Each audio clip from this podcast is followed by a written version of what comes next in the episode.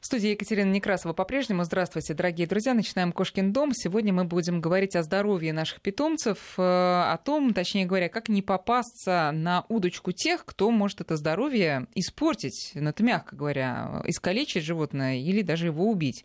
Дело в том, что э, на этой неделе появилась э, история в сети, вот в частности опубликовала ее первый, по-моему, сайт Village, история москвички Анны Сахаровой, которая решила вылечить вылечить, э, нет, даже не вылечить, а просто стерилизовать свою кошку. Она полезла в интернет в поисках ветеринарной клиники, и вот дальше началось. Она, естественно, искала ту клинику, я рассказываю это и нашим гостям, которых сейчас представлю, потому что узнал, что они еще не слышали про эту историю. Естественно, она искала клинику с высоким рейтингом. И когда она позвонила в одну из таких клиник с самым высоким рейтингом, там ее уговорили вызвать врача на дом, потому что кошке будет спокойнее. Как выяснилось, потом, сразу забегая вперед, такой сразу концовку истории, сеть вот эта вот э, мошеннических клиник, она всем э, говорит, что врач приедет на дом просто потому, что у них нет помещения. Под разными предлогами, даже если человек звонит и говорит, что собаку сбила машина, пожалуйста, вот можете ли принять сейчас э, собаку в клинике? Нет, у нас профилактика, у нас э, там, я не знаю, санэпидемстанция проверяет или еще что-то, поэтому врач приедет сам. Понятно, почему это делается. Значит, когда приехал врач, а, она проводила операцию два часа по стерилизации. Э, как выяснилось, она изуродовала просто эту кошку. Но самое интересное, что э, каков был счет. Значит, по телефону сказали, что счет будет в пределах 6,5 тысяч. В итоге счет оказался 24,5 тысячи. А все почему? Потому что в чеке было написано осмотр 3 штуки, 1500 рублей, а постановка катетера 3000 рублей, внутривенная капельница 2000 рублей, схема лечения, а это три строчки от руки, 1000 рублей. Ну, понятно, что кошку потом пришлось срочно вести в настоящую клинику и реабилитировать, и она, слава богу, выжила. Но есть много случаев, когда вот после таких врачей а, питомец просто погибал. Мы сегодня будем говорить о мошенниках, ветеринарах. И я, наконец, представляю наших гостей. Это Зоя Михайловна Зотова, депутат Мосгордумы. Зоя Михайловна, доброе утро. Доброе утро. И наш э, постоянный, уже можно сказать, гость Константин Перепечаев, врач-ветеринар. Здравствуйте, Константин. Здравствуйте. А, давайте начнем с таких вот э, правовых э, аспектов. Вот, Зоя Михайловна, наверное, вопрос к вам. Вот смотрите, а что, вот эта история, она, в принципе, правоохранителей должна заинтересовать? Конечно, эта история, вот я думаю, что девушка могла обязательно оформить претензии к данному врачу. В соответствии со статьей 29 Закона о защите прав потребителей, она имела право на возмещение того ущерба, который ей был нанесен. Но надо было представить чеки, там, накладные, что животное купля-продажи, если есть. Вот если бы погибло угу. животное, то вообще можно в судебные органы обращаться и возместить стоимость данного животного. Но и в данном случае я считаю, что ни в коей мере а, нельзя было оставлять безнаказанным. Почему? Потому что здесь есть разные варианты. Вот обращение с претензией. Видите, клиника, высокий рейтинг, значит, к ним обращаются, люди им доверяют, а на самом деле это мошенники, ничего другого, если нет помещения, если нет специалистов, которые могут оказать такую хорошую квалифицированную помощь. Поэтому здесь варианты обращения Роспотребнадзор, обращение в прокуратуру с претензией и обращение, как последняя инстанция, это обращение в судебные органы, потому что судебные органы, конечно же, если э, иск, предположим, до 50 тысяч, здесь такой случай, это мировой суд по месту жительства, но э, можно еще и возместить штраф в размере 50% от запрашиваемой судом суммы. Поэтому я думаю, что вот где-то вот правовая неосведомленность, более того, если мы обращаемся в судебные органы, это статья 17 вот этого же закона, госпошлина по таким спорам не взимается. Угу. Не, поэтому я думаю, что обязательно... То есть издержек не будет? Издержек не будет, да. Издержки моральные, да? Вот, а можно Богу, закладывать не только материальные, но и моральные Понятно. издержки. Но э, как все таки сделать так, чтобы такую сеть перекрыть? Потому что, судя по всему, она... Это не одна единственная единственная, судя по всему. Э, а, их, наверное, несколько в Москве. Они наверняка есть и в других городах. Э, как бороться вот с такими? Вот вы знаете, мне кажется, что все-таки вот эта сеть она стала особенно распространяться, прогрессировать после отмены лицензирования. Когда оно было отменено? Ну, оно было отменено лет пять назад, да, наверное. Побольше даже. Побольше кажется, даже. Побольше, да. Вот, понимаете, тогда тоже была логика в отмене лицензирования, потому что считали, что э, лицензирование, оно порождает коррупцию, это связано с действиями чиновника, с твоей близостью к этому чиновнику. Мгм. И как бы отменили лицензирование. Но появилась, вот вы правы, не единичный случай, появилась сеть клиник, ветклиник, которые порой не располагают ни помещением, ни соответствующим персоналом, у которых нет соответствующего образования. И, э, конечно же, сегодня мне думается, что вот как один из шагов, во-первых, то, что мы уже говорили с вами, не оставлять без внимания. Должны быть наказания за такие факты. Э, Дальше. Второе, вот все-таки я считаю, что должно быть лицензирование, Но потому что лицензирование специалисты... это, это на уровне, это э, на федеральном уровне или это городское дело лицензировать такие клиники? Ну, э, в принципе, это федеральный уровень. но я- Федеральный, я думаю, конечно. Да, Мгм. это федеральный уровень. Но я думаю, вот сейчас я скажу по городу скажу, какие здесь еще варианты у нас, если мы, если мы затрагиваем Москву с ее многомиллионным населением, Мгм. и надо признать, что у нас ну, где-то 50% москвичей, вот так, по моим данным, или имеют животного, или собаку, или кошку, ну и очень, так скажем, позитивно, с заботой воспринимают животное как члена семьи. Поэтому очень обеспокоены этой ситуацией. Поэтому вот лицензирование, но я бы здесь еще, знаете, что уточнила?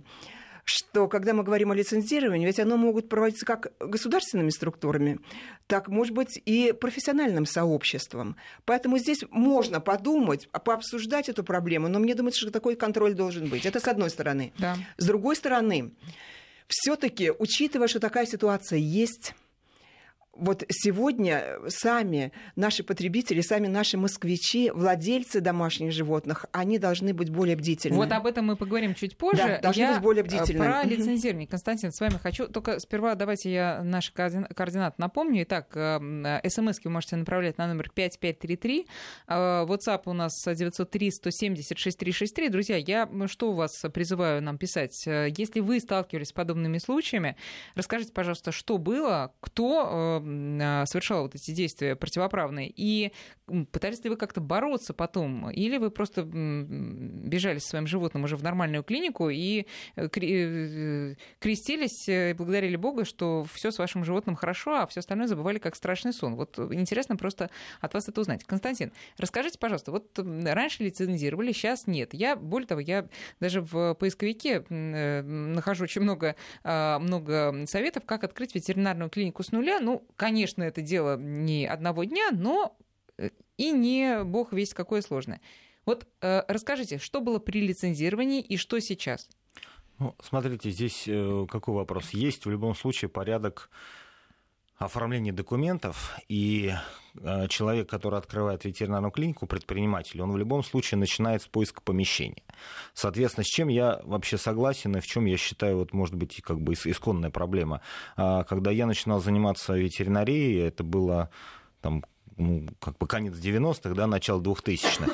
А, Любая организация, которая планировала какую-то ветеринарную деятельность, даже вызывную деятельность, она должна была обязательно иметь как бы юридический адрес и фактически существующее помещение.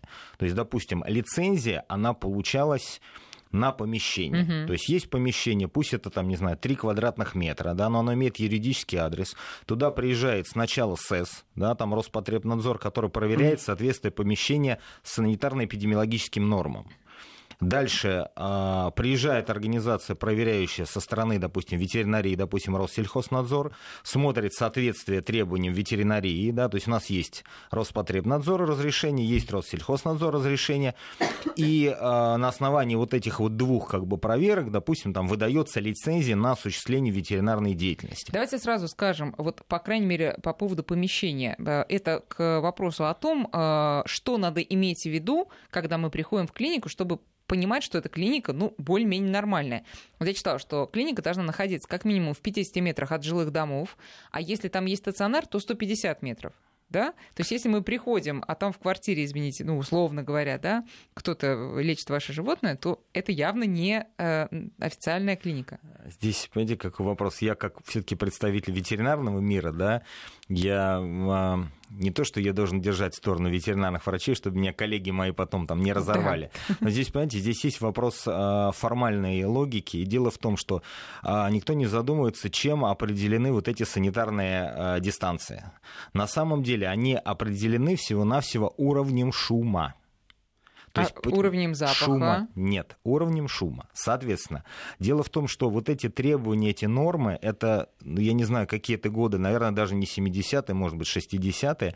Раньше, когда любая ветеринарная клиника, она обладала, не знаю, там, виварием, помещением для содержания животных. То есть, если вы посмотрите картинки там черно-белых каких-то учебников mm-hmm. старой клиники, где принимали там коров, лошадей, то есть и так далее. Соответственно, в этом случае основным раздражающим, лимитирующим фактором было там мучание, кудахтание, лай собак и так далее. Ну, исходя, собак и сейчас да, исходя из этих соображений, вот эти вот 50 метров, это а, чтобы, грубо говоря, собака не шумела.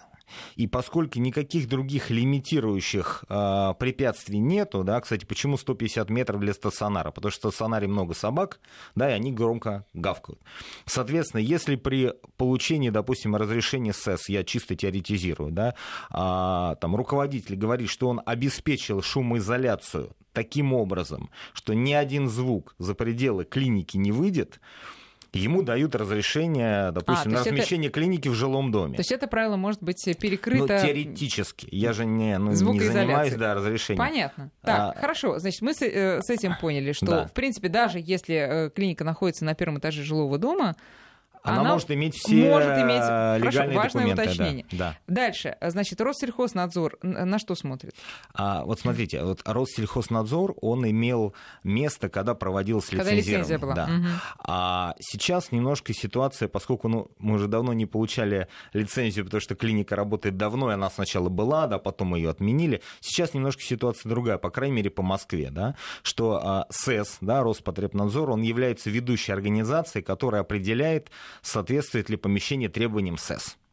Если помещение требованиям СЭС соответствует, и предприниматель, например, не планирует никакой деятельности, кроме консультативной, ну, то есть он, по сути, не занимается операции лечением. Не да, производит. Операции угу. не проводит, вакцинации не проводит, он просто консультирует, там, чем кормить попугайчика. Угу. Ну, я согласен, что, в принципе, в этом случае никаких больше документов ему не нужно. Ну, то есть есть соответствие помещения, да, а, есть документы, там, регистрации налоговой, там, и так далее, и так далее. Это все вот эти вот юридические составляющие, он начинает работать. А, а вот любое дальнейшее действие, например, если человек хочет заниматься вакцинацией, да, мы говорим про Москву конкретно, он обязательно едет в комитет ветеринарии города Москвы, да, и получает разрешение на вакцинацию с присуждением ему индивидуального номера.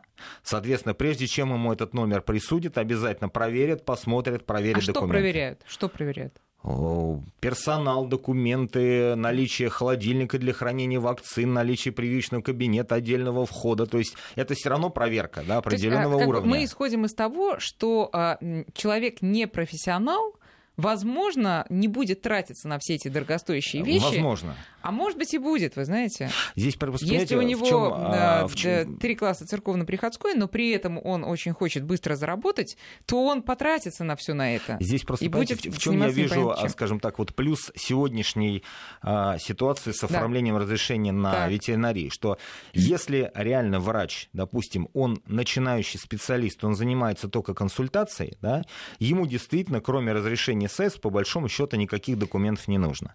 С какой-то точки зрения это хорошо. Но с другой стороны, если врач это врач-мошенник, то в этом же кабинете, в котором он вроде как а, позиционирует себя как консультативные услуги, он начинает делать все. Нет, подождите. Это плохо. Если, э, это первое. А второе, если он а, просто стрижет деньги, он может а, проконсультировать владельца попугая, кормить его пирожными, например, каждый да. день, да? И никто это не проверяет, правильно, Зоя Михайловна? Да, получается так, да. Значит, можно я еще тут тоже да, немножечко Конечно, включусь да. в разговор, потому что мы должны понимать, что клиники разные. Вот уважаемый Константин сейчас говорит, что да, вот комитет ветеринарии, но мы понимаем, что комитет ветеринарии имеет соглашение не со всеми клиниками. Да, есть клиники, и частные в том числе, есть и индивидуальные предприниматели, у которых есть соглашение с комитетом ветеринарии. Извините, и тогда, комитет да. ветеринарии это что, правительство Москвы или что? Да, да это, да, да, это, да, это московская угу. организация. Так. Да. Главное, наша ветеринарная организация, организация по Москве. По Москве. Так, Главная организация так. по Москве. А что значит, у них нет соглашения со всеми? Вот, вот если есть соглашение, то тогда есть реестр этих на портале Комитета ветеринарии. Они проводят встречи, они проводят семинары по изучению законодательства. Угу. То есть они как-то вза- это соглашение о взаимодействии. То есть, с одной стороны... А если ты не входишь в это соглашение, что это? Да. Пожалуйста. Вот здесь, Пожалуйста, смотрите, да, здесь Константин, сам, самое, главное, да. самое главное, как мне всегда учили в институте, говорит, чем отличается ветеринарный врач от медицинского, что медицинский доктор, он лечит человека, а ветеринарный врач, он спасает человечество. Потому что мы, как ветеринарные врачи, неважно, частные или не частные, мы обеспечиваем важнейшую задачу, это инфекционная и продовольственная безопасность, да, чтобы не было вспышек инфекционных болезней, это очень важно. Поэтому любой ветеринарный врач должен ежемесячно сдавать отчеты о своей работе. И самый главный элемент отчета – это количество принятых животных и количество животных с подозрением на инфекционные заболевания. Вот это самое главное для э, эпизодического благополучия города Москвы. То есть это очень важно. Куда он сдает эти отчеты? В комитет ветеринарии. То есть он сдает э, в ветеринарную государственную станцию по месту своего нахождения. То есть в каждом э, административном округе есть станция по борьбе с болезнями животных. Угу. Это государственный ветеринарный да. контрольный как бы учреждение. Орган, да. Он сдает туда отчеты, а, государственные ветеринарные клиники собирают эти отчеты, сдают в Комитет ветеринарии Москвы. Комитет ветеринарии Москвы анализирует благополучие Москвы по инфекционным заболеваниям и, соответственно, дальше уже вместе с Роспотребнадзором принимает какие-то меры. Соответственно, любой ветеринарный врач, независимо от того, есть у него лицензия, нету, какой практикой он занимается, он эти отчеты должен сдавать. А кто это проверяет? По идее, это должна контролировать та организация государственная, которая находится на данном округе. Вот комитет. Да, а, и, э, и, а, да, и через нее комитет ветеринарии. По, да. и, соответственно, регулярно приезжая, я могу сказать, что и комитет ветеринарии города Москвы, и государственная станция по борьбе с болезнями животных, они как бы там и звонят, и пишут, и приглашают на встречи, и мы, как представитель, допустим, клиники, мы регулярно на эти встречи приезжаем. И каждый раз поднимается вопрос, а что делать с теми врачами или клиниками, которые просто игнорируют? А их, я думаю, очень много. Их очень много. И вот этот вопрос каждый раз висит в воздухе, потому что, ну, как скажем, а, а как их заставить Зоя приехать? Вам слово, вот, как их заставить приехать? Вот, вы знаете, я хотела бы сказать, что, с одной стороны, вы правы. Вот вы говорили, что кто-то консультирует да, кто-то консультирует, а, а на самом деле он может и не только консультировать, да, и поэтому он отчитывается, что он провел столько-то консультаций. Он просто не отчитывается. А Здесь, может и да, не отчитываться, да. Намного. Поэтому мне думается, что вот сегодня это, с одной стороны, может быть и не такой уже узкий сегмент тех клиник, которые доступны, которые прозрачны. То есть получается, что у нас по Москве 21 клиника государственная, ветклиника, где-то 200... Извините, это те самые станции по борьбе с болезнями а, животных ну, или смотрите, нет? в каждом округе должно быть обязательно по одной, в каждом да, округе. То есть да. если у нас 11 округов, да, ну, в Москве, Зеленоградом, больше, да, да 21 а, государственная да, клиника. Но, но есть еще и какие-то клиники, ну, еще государственные, так. еще другого подчинения, так, наверное, да. да, может быть, их 20. Да, нет, 21 есть. да, да. государственная mm-hmm. клиника, это, от, от, это открытые данные. Вот mm-hmm. поэтому, когда обращаются наши москвичи или гости Москвы обращаются в клинику, они да, обязательно могут посмотреть. Вот на портале «Открытое правительство» есть данные. Вот о 21 государственной клинике, 280 частных клиник, и есть данные, где расписаны и фамилии, имя, 155 врачей ветврачей, где расписаны фамилия, имя, отчество. А почему клиник 280, а врачей только 155? Вот те, которые об, свои данные как бы обнародовали. обнародуют. Угу. Да. То есть фамилия, имя, отчество, их квалификация, их специальность, спектр платных услуг, которые они оказывают, угу. или в целом какие услуги они могут оказывать. Вот как раз номер свидетельства, то есть вот вся документация, она выкладывается. Но это сайт «Открытое правительство», то есть это не обязательно норма. То есть они, это те, кто идут на это с тем, чтобы их а, знали. А, хорошо, они э, идут, они да. открываются, но да. при этом проверка какая-то есть достоверности того, что они открывают. Я, у меня есть, я вот, просто, вот, да, у меня, давайте, у меня да. более, вот, скажем так, актуальная да. информация. Да. А, значит, смотрите, ну, во-первых, частных клиник в Москве около двух тысяч ветеринарных. То есть я говорю цифры реальные, да, конечно, не 200. Нет, 280 это, это, которые, а, это которые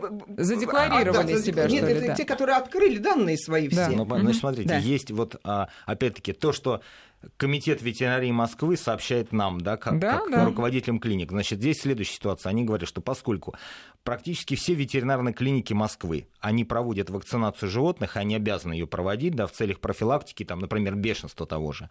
Любая клиника в Москве, которая проводит вакцинацию, она должна быть зарегистрирована в Комитете ветеринарии Москвы. Соответственно, а для того, чтобы проверить, находится ли клиника, то есть подотчетна ли она, контролируема ли она, есть просто горячая линия Комитета ветеринарии города Москвы и туда можно спокойно позвонить и сказать, вы знаете, вот мы находимся в данной клинике, да, вот э, имеет ли, допустим, она право проводить вакцинацию от бешенства. И если, неважно за какую услугу владелец туда обратился, если эта клиника не зарегистрирована в комитете ветеринарии как организация, которая может проводить хотя бы просто вакцинацию, скорее всего, эта клиника старается уйти в тень и можно сделать вывод. А почему она старается уйти в тень? Э, есть какие-то еще варианты, помимо того, что это мошенники? А, слушайте, ну есть наши... варианты, нет, я не нет, знаю. нет, есть наше российское, ну как сказать, разгильдяйство, если сказать мягко, да, а, потому что я могу сказать так, вот а, все, что мы говорим, это правильно, но мошенники, которые маскируются под врачей, то есть я говорю не про врачей, там не очень хорошая квалификация, а я говорю про людей, которые врачами не являются. Угу. Они работают намного тоньше, и лицензированием от этого не защитишься, потому что я сам с этим сталкивался. Очень просто, да, у меня, допустим, есть там моя клиника, да, мой центр, там есть мой бренд. Соответственно, я забиваю периодически, не периодически, а ежедневно проверяю информацию о себе в интернете. Я забиваю свою клинику. И вдруг вижу, что, оказывается, у моей клиники есть ветеринарная выездная служба, и известный врач, то бишь я, выезжаю на дом, провожу операции, Прекрасно. оказываю какие-то непонятные услуги. А, Хотя вы имеете там лицензию, если она необходима, да, да понятно, вы имеете но. Я просто знаю, что я этим не да, ну, занимаюсь, ну, да, а, есть прайс на мои услуги, да, хотя я это не делаю. Соответственно, я пытаюсь тут же дозвониться по этим телефонам. Сначала трубку берут, потом я начинаю разговаривать, трубку бросают, телефон отключают. Таким образом, мошенники, они сейчас работают намного тоньше. Они а, делают сайты, похожие на сайты крупных ветеринарных клиник размещают там свои телефоны. И когда человек звонит, они говорят, да, мы от ветеринарной клиники, там, «Белый зверь», это же известнейшая ветеринарная клиника Москвы. У нас открылась новая вызывная служба, теперь вам не надо стоять в очередях, но мы гарантируем вам качество ветеринарной клиники «Белый зверь» люди заходят на сайт ветеринарной клиники «Белый зверь», читают информацию о ее реальных врачах, угу. понимают, что это клиника хорошего уровня, и вызывают на дом угу. мошенников по их телефону. Прекрасная вот очень схема. просто. Прекрасная схема. Очень просто. И мы, а, как бы, как только, поскольку мы сами мониторируем эту ситуацию, как только мы находим телефон, что, оказывается, я там, как руководитель центра, езжу на дом, там, не знаю, подрезать клювики попугайчикам, мы начинаем им туда писать, мы начинаем звонить, мы начинаем их, грубо говоря, мучить, и через какое-то время эти телефоны исчезают. Но потом они появляются, вот это вот мошенничество. а вы не обращаетесь в органы правоохранительной, в полицию, не пишете заявление? Ну, слушайте, ну, заявление же пишется по факту чего-то по факту использования, допустим, там, моего имени, ну, наверное, это смешно. А, они же не причиняют мне лично, как предпринимателю, никакого вреда, не причиняют. То есть а, заявление может написать тот, кому причинен ущерб. И если человек обратился... Но вы этих людей не знаете, и вы не можете конечно, на них выйти. Конечно. Друзья, сейчас мы делаем перерыв на новости, а потом а, продолжим эту животрепещущую тему. 9 часов и 34 минуты московское время. Мы продолжаем программу. Говорим мы сегодня, напомню, о фальшивых, о мошеннических схемах ветеринарных услуг, собственно, теми, кто ветеринаром на самом деле не является. Э, пока мы говорим такие общие вещи, но, надеюсь, перейдем и к конкретике, как, собственно, обезопасить себя и свое животное вот от попадания на таких людей, э, какие признаки, на какие признаки обращать внимание. А Константин рассказал вот такую достаточно распространенную, я думаю, схему. Берут известную клинику, прикидываются как бы филиалом, да, да или выездной да, службой, верно. и, пожалуйста, никто тебе не мешает в интернете размещать всевозможные самая объявления. Схема, самая да. распространенная схема. Да, но бывает и э, схема другая, которая, собственно, с которой я начала сегодня программу, что человек придумывает свое название э, и как бы позиционирует себя как совершенно отдельная частная клиника, но это совершенно ни о чем не говорит. Зоя Михайловна, я еще раз давайте наших гостей представлю. Это врач-ветеринар Константин Перепечаев и Зоя Михайловна Зотова, депутат Мосгордумы, председатель комиссии по экологической политике. Итак, а, вот вы говорите о лицензировании, и вы начали с того, что неплохо было бы его вернуть. Но, насколько мы понимаем, а, мало кто будет спрашивать, а есть ли у вас лицензия из потребителей? Стало быть, эта схема не будет, эта мера не будет работать вот для таких схем? Ну, вы знаете, может быть, не буду спрашивать, но работать-то будут те, кто имеет лицензию. Поэтому уже это как бы а защита. Кто это будет проверять, опять же? Э, кто будет проверять, что есть ли лицензия или нет. Да. Но если лицензирование, то орган, выдающий лицензию, он как бы отвечает за ее продление. Да? А если продлевать эту лицензию, значит, человек должен показывать определенную степень роста, да? Э, знания современного законодательства, знания новых методов лечения и так далее. Потому что, ну вот берем мы ну, США, к примеру, да, то есть там, чтобы продлить лицензию, человек обязательно должен в течение года, он должен понимать, что он прошел курсы переподготовки, что он занимается собой.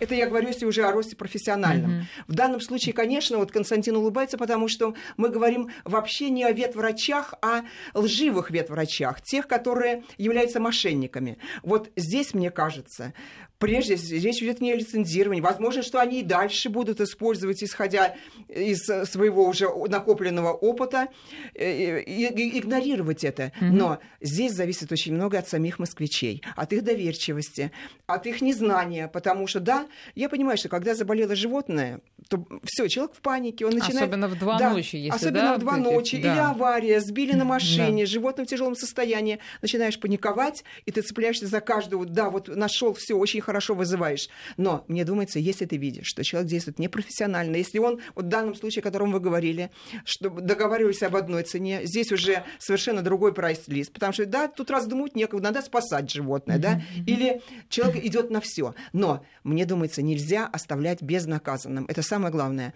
То есть, если ты в спокойной ситуации, тебе надо просто, вот в данном случае не было такой спешки стерилизовать кошечку кто-то должен все-таки, мне думается, позвонить, посмотреть, а что за клиника, да, посмотреть, это, где, есть ли помещение в этой клинике.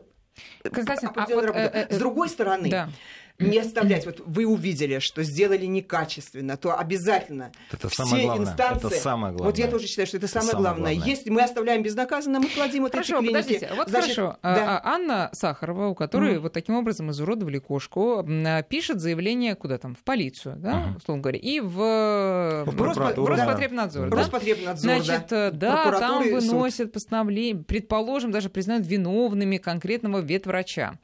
А, штрафуют ее а как ее найдут, этого ветрача? Нет, а что, Нет. Самое, что самое интересное, она отзывалась на телефонные звонки и продолжала... А, это ну, что значит, что... как найдут? А Нет. если врач приезжает, он что, он какой-то документ он оставляет? Мы, мы говорим про то, что если человек мошенник... Нет. Он то... ничего не оставляет, да. тогда, тогда вообще нельзя это использовать есть... это, да. пользоваться его услугами. Во-первых, во-первых, его не, не найдут. Даже если его найдут, его оштрафуют, поскольку сейчас нет лицензии, у него даже не могут отобрать лицензию. Стало быть, она будет промышлять своими делами и дальше с тем же успехом, правильно? Я, знаете, поскольку именно, как скажем, есть практический опыт, это вещь упрямая, Давайте, да? да, я могу сказать так, как всегда в Москве у нас происходит. Я не знаю, почему так происходит, так происходит всегда. Допустим, у нас в Москве есть 10 крупных клиник, ну, допустим, да, там известных авторитетах с многолетним опытом работы, которые являются клиниками, ну, как бы монстрами в хорошем смысле mm-hmm. слова, да, огромные центры. И есть 4-5, а, допустим, узкоспециализированных центров, которые меньше по объему, но они известны конкретно какими-то своими услугами специальными. Соответственно, как только начинаются какие-то проверки, как вы думаете, кого каждый раз проверяют? Вот только нас. Вот эти 10 крупных центров и вот эти, допустим, 5 специализированных нас проверяют постоянно, потому что как бы мы очень исполнительны, я говорю за весь ветеринарный мир. У нас есть все документы, все разрешения, мы тут же обновляем, получаем лицензии, ходим на все лекции, все мероприятия. Но проверяют только нас, потому что мы и так открыты. А те люди, которые стараются скрыться, мошенники, какие бы ни были лицензии, документы, паспортирование, они их нет. Поэтому... Но их очень сложно проверить, да, поэтому, поэтому это большая морока. Лучше да, мы поэтому... пойдем по проторенной нет, дорожке. Нет, поэтому мы, знаете, ну, нужно делать как? Вот совершенно правильно, как вот вы сказали как раз, что человек, которому причинили ущерб, он должен являться инициатором жалобы, там, заявления на конкретную клинику. Если в Москве 2000 клиник, но, извиняюсь, там сделала там, бяку одна, давайте ее проверять. Не надо проверять все. Хорошо, нет. Ее э, надо. Очень, да. это, это, это первый момент. Но я, э, то, о чем я говорю, это то, что она будет проверена, эта клиника. Я прочитала на форумах даже такие э, вещи. Там погибло животное, проверили клинику, там завели дело. Да. И даже признали виновным врача. Выписали штраф, клиника продолжает работать, и врач продолжает практиковать. Ну, здесь же, понимаете, как, как, какой момент? Здесь вопрос в чем? Вопрос в том, что человек, когда он... Ну, я, это же мы выходим за пределы ветеринарии, да? Если человек пишет исковое заявление, он просит ну, что-то удовлетворить, финансовые претензии, да, там, моральный вред, там, моральный ущерб и так далее. Соответственно, если, ну, формально, да, я чисто по законодательству, человек заявил финансовые претензии, финансовые претензии удовлетворены, да, клиника может продолжать работать. Если же человек, например, э, не знаю, подает жалобу на непрофессионализм, э, на то, что данная клиника оказывает услуги несоответствующего качества, то, наверное, в этом случае должна быть организована комиссия, которая проверит и решит, насколько, то есть проблема ли это данного конкретного врача, который необходимо просто уволить, да, не знаю, там, лишить диплома. Или все клиники. Да, либо проблема все клиники. Зоя Михайловна, а вы знаете, можно, вот сейчас закрыть, да. можно закрыть клинику сейчас? Вот можно я сейчас скажу да, по конкретному пожалуйста. факту? Вот, э, знаете, можно, конечно же, взыскать штраф, претензии, материальный ущерб, моральный ущерб. Вот что касается уголовного уголовного дела против конкретного ветврача, это очень сложная практика. А это, э, это уголовное прям да, дело, нет, может быть, если или административное? смерть животного, уголовное Но это же дело. Нет, это причинение имущества, да. вреда. Значит, имущество, вот, это, может это административное. Быть, но это административное, в чем здесь да. сложность? Что касается, предположим, да, лишить ее права работать, завести уголовное дело. В чем здесь сложность? Да, должна быть судебная экспертиза. То есть там очень большой... И надо доказать, что действительно вот здесь врач этот использовал то лекарство, которое он, предположим, не может вообще использовать, предположим, сильно действующее, оно привыкло смерть и так далее. Но вот как практика показывает, что это очень сложно. Ну, это очень сложно. Ну, здесь все-таки, знаете... Вот, вот то, что касается вот... штрафов...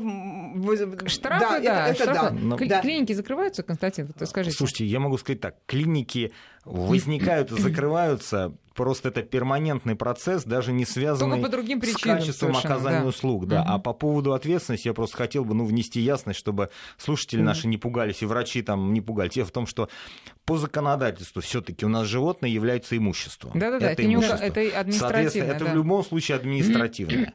И а, вопрос в том, что если понятно, что, допустим, на данную клинику постоянно идут жалобы по качеству оказания услуг, которые неквалифицированно оказываются разными врачами, то надо задуматься о том, ну, как бы, откуда, собственно, ноги растут. Да? Может быть, эта клиника изначально не обладает квалифицированным персоналом, можно просто у руководства клиники запросить, ну, самое простое, просто документы врачей. Кто да? будет запрашивать?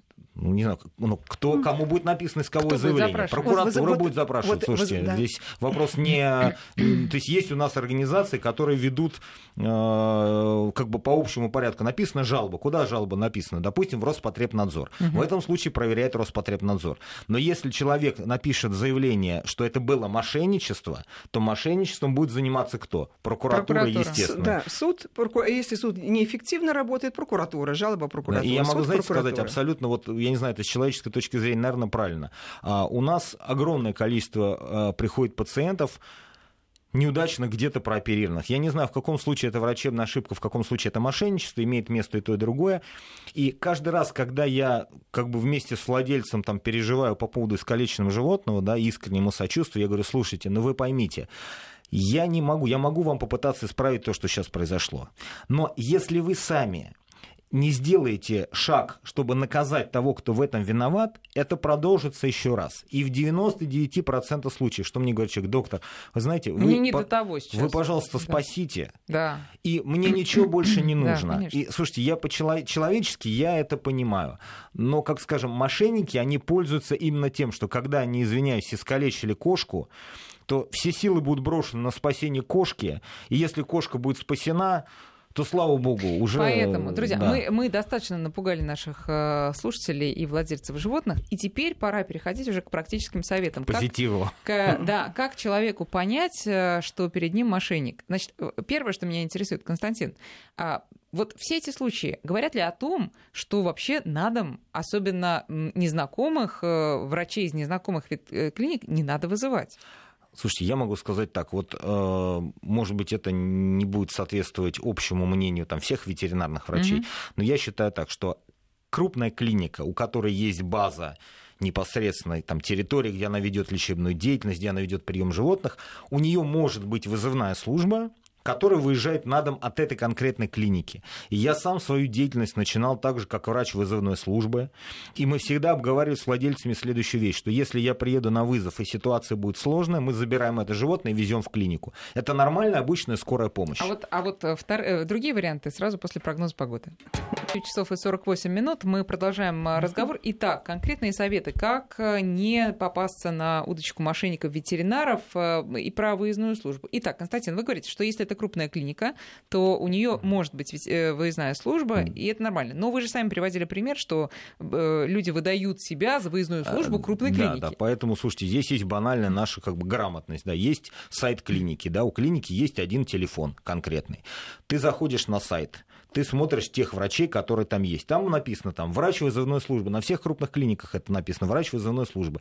Ты звонишь на сайт клиники, а ты говоришь, слушайте, вот я хочу к вам приехать, да, у меня собачка порезала лапу. Тебе говорят, да, без проблем приезжайте ты понимаешь, что ты позвонил действительно в эту клинику, да, потому что ты можешь в нее приехать. Ты говоришь, хорошо, вы знаете, а можно на дом вызвать врача? Вот у вас есть врач вызывной службы Иван Иванович Иванов. Ага, то есть ты сначала проверяешь возможность обязательно, приезда. Обязательно. И к Если... тебе приезжает тот человек, извините, вас перебил, да, да, тот человек, которого ты непосредственно на сайте клиники э, э, видишь. И ни один администратор клиники не будет против, если ты по телефону скажешь, простите, пожалуйста, у меня тут вот были случаи, э, можно вот если приедет от вас Иван Иванович Иванов, да, я как-то удостоверюсь, что это действительно он приехал, да, mm-hmm. они говорят, да, он будет там вот, у него будет бланк клиники, у него будет бланк назначения, квитанция там определенного образца, то есть просто идентифицировать данного специалиста, так, это хорошо. же не проблема. Значит, прие... приехал врач на дом, что да. мы у него спрашиваем, какие документы?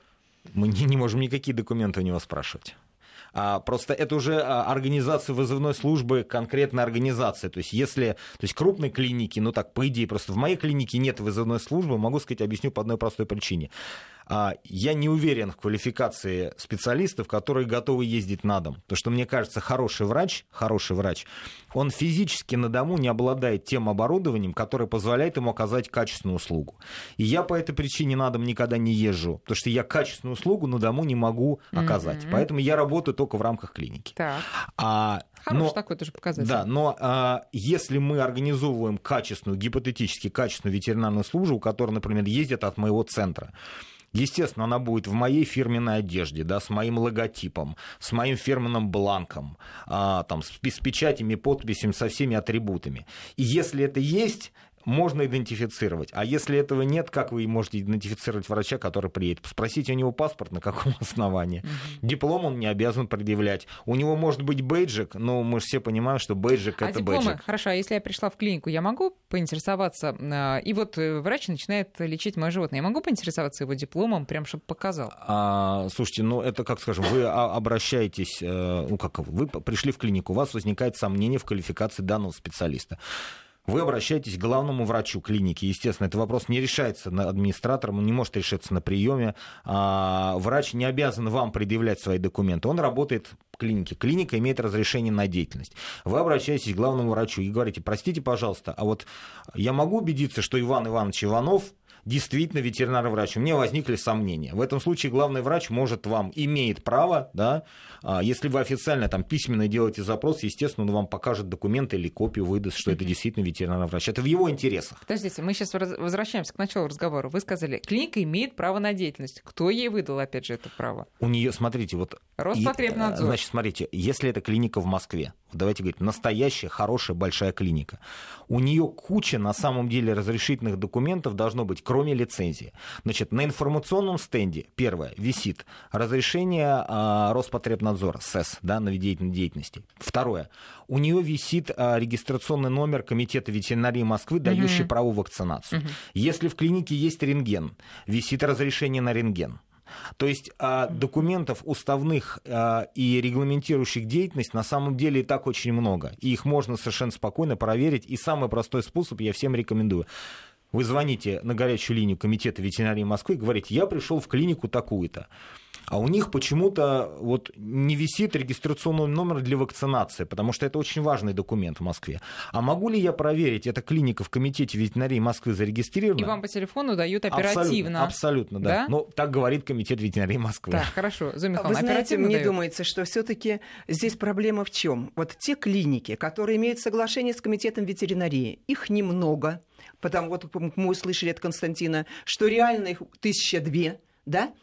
Так, Константин. Ну, а сколько из них а зарегистрировано, комитет я не знаю. ветеринарии говорит, а 280 угу. клиник, да. да, 155 врачей, которые даны, и 21 государственная клиника, да, и в комитете ветеринарии тоже есть э, служба неотложная. Но мы же понимаем, что когда случается эта ситуация, человек ищет, случилось 2 часа ночи, он ищет, кто работает ну, ночью, ну, про где понятно. ближе, где ближе, к кому позвонить. И часто он где нарывается, дешевле, где это уже другое, да, тоже, понимаете? Да вот ряд факторов, которые человек делает свой выбор. Ну, то есть, Я... получается, давайте да. тогда поговорим про вот угу. такие срочные ситуации, Константин. А если действительно что-то надо решить очень да, оперативно. Я вот однозначно вот просто готов проголосовать там всеми руками, ногами.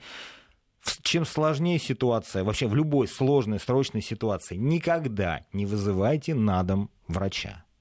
В Москве 90% крупных клиник работают круглосуточно. Угу. Все крупные клиники с круглосуточными стационарами, их 3-4 в Москве всегда. Ну, слушайте, возьмите такси и езжайте в клинику. Понимаете, это в любом случае дешевле, даже с этой точки зрения. Скажите, а на дому вообще операции можно проводить? По стерилизации, Слушайте, вы, другие? давайте так, вы спрашиваете теоретическую возможность или мое мнение? И то, и то. Нет, как по правилам? Вот я так вам скажу. Слушайте, я могу сказать так. Есть военно-полевая хирургия. Да? В условиях боя в грязном окопе можно провести любую операцию. Но стерилизация это не условие боя, это не срочная да, операция. А вот, да? понимаете, да. чем, чем больше я работаю, я говорю только за себя, угу, да, я не хочу да. говорить за остальной ветеринарный да. мир, тем больше я понимаю, что качественная услуга может быть оказана только в надлежащих условиях. И а, я бы лично сам, да, никакие бы услуги на дому не оказывал, а, потому что, ну, ну, в клинику всегда можно доехать. То есть какая может быть ситуация, да. что владелец не может до клиники добраться? Вот мы тут обсуждали с коллегами, да, я готовился к эфиру. Я говорю, ну скажите, давайте реально посмотрим на ситуацию там. Почему человек не может доехать до клиники? Что случилось? Почему он не может добраться? У него нет машины, вызови такси. А, у него животное боится, не переезда. знаю, боится переезда, но если критическое состояние, э, посадил его в переноску, да поехал. То есть в чем причина? Причина, что так удобнее, не знаю, что так дешевле. Животному спокойнее. Животному спокойней, но, э, слушайте, даже с точки зрения, мне кажется, вот любого нормального человека, операция кошки там на кухонном столе, ну это же ну, ненормально мы на кухне едим, там, там, не знаю, в спальне мы спим, там, в, там, в гостиной читаем. Хорошо, понятно. Э, значит, э, э, выезд в клинику гораздо предпочтительнее по всем обстоятельствам, по всем пунктам. На 100%. Значит, я полностью Константина поддерживаю. Считаю, что, конечно, операцию делать в домашних условиях просто нереально, потому что Нет, это должно реально, быть... Да, реально, но реально. нецелесообразно. Нецелесообразно, Теперь да. смотрите, если мы приезжаем в клинику, и, предположим, даже там висят документы на стенде, и как бы... Но что нас еще может насторожить? Скажем, а, есть какие-то нормативы по помещению, то есть э, по Вы знаете, площади помещения? Это очень э, вопрос тоже долго обсуждался, и пытались э, разработать законодательную базу по тому, какая должна быть клиника. Мы там участвовали в этом, долго обсуждали. Здесь, понимаете, вопрос какой? Если это просто приемный консультативный кабинет, это может быть один кабинет. Ну, надо это понимать, что нельзя сказать, что клиника должна быть 100 Но мы не метров поедем или, туда или, или 80. Да, да. Соответственно, да. если вы едете в клинику, а, в которой вы планируете оперировать животное, ну, первое впечатление, как всегда говорят, оно должно быть самое верное. Да? Это нормальный вход, да? это опрятное помещение, это одетые в форму врачи, ну, если вы заходите и видите, что там грязь, там спящий дядя в грязном халате собирается вам провести операцию на сердце вашей собаки, ну, наверное, надо развернуться и уехать. Я советую, есть всегда в Москве там 3-4 крупные круглосуточные клиники большие. Я не буду их сейчас называть, да, чтобы делать кому-то рекламу. Потому что ну, они просто на слуху. Там позвони соседу, своему знакомому, mm-hmm. там, скажи, слушай, вот у тебя, когда вот была там проблема, ты куда ездил? Я ездил туда, ты и езжай туда, где проверено. Мне кажется, самый лучший способ. Хорошо. И Вы еще... знаете, да, можно еще конечно. сказать? Потому что если мы говорим о помещении, ведь здесь еще врачи же часто используют и сильнодействующие наркотические препараты. Сейчас не, не, не используют уже. Запрещенные, Запрещенные сейчас, могу сказать, никто да? не использует. Потому что все-таки там тогда другие требования. Ну как не используют? Бывает а, ситуация, слушайте, там тогда требования ну, должна быть железная дверь, ну, отдельная понятно. комната. Но это немножко это вопрос да? лицензирования. Давайте даже не будем его сейчас не поднимать. Будем, там да? немножко Я вот, Михаил, да. хотела бы, чтобы вы сказали mm-hmm. то, о чем вы сказали в перерыве, что вам поступают звонки да, от э, тех, кто Вы знаете, попался очень вот... мало. К нам поступает немного. Вот mm-hmm. по данным ситуациям, я понимаю, что жители принимают сами решения. Но если к нам такие звонки поступают, что э, вызов, да. да, и что там такая трагическая ситуация, ну, год назад у меня такой был в связи со смертью, э, с тем, что сбили собаку. то, конечно же, мы Дума этим не занимается, депутаты, мы, вы понимаете. Но есть уполномоченные органы, которые призваны этим заниматься. Это профильный департамент. Вот в данном случае это ну, комитет ну, ветеринарии. вы это дело передаете. Если значит, человек сам чувствует себя да, беспомощным да, да, да. в этом вопросе, то вы можете обратиться. Значит, э, Роспотребнадзор, прокуратура, полиция, то я пишу обращение на эти органы mm-hmm. с просьбой разобраться и сообщить и дать и доложить, доложить о результатах. Доложить, да, да. Константин, еще вот э, такой момент, конечно, он не входит ни в какие официальные перечни там э, признаков о том, mm-hmm. что это перед тобой не настоящий врач, но если ты приходишь со своей собакой и видишь грубого и равнодушного ветеринара, вот вы просто как ветеринар, вот скажите мне, что делать в такой ситуации? Ну, развернуться и уйти просто. Здесь, понимаете, какой момент? Должен быть контакт между врачом и пациентом.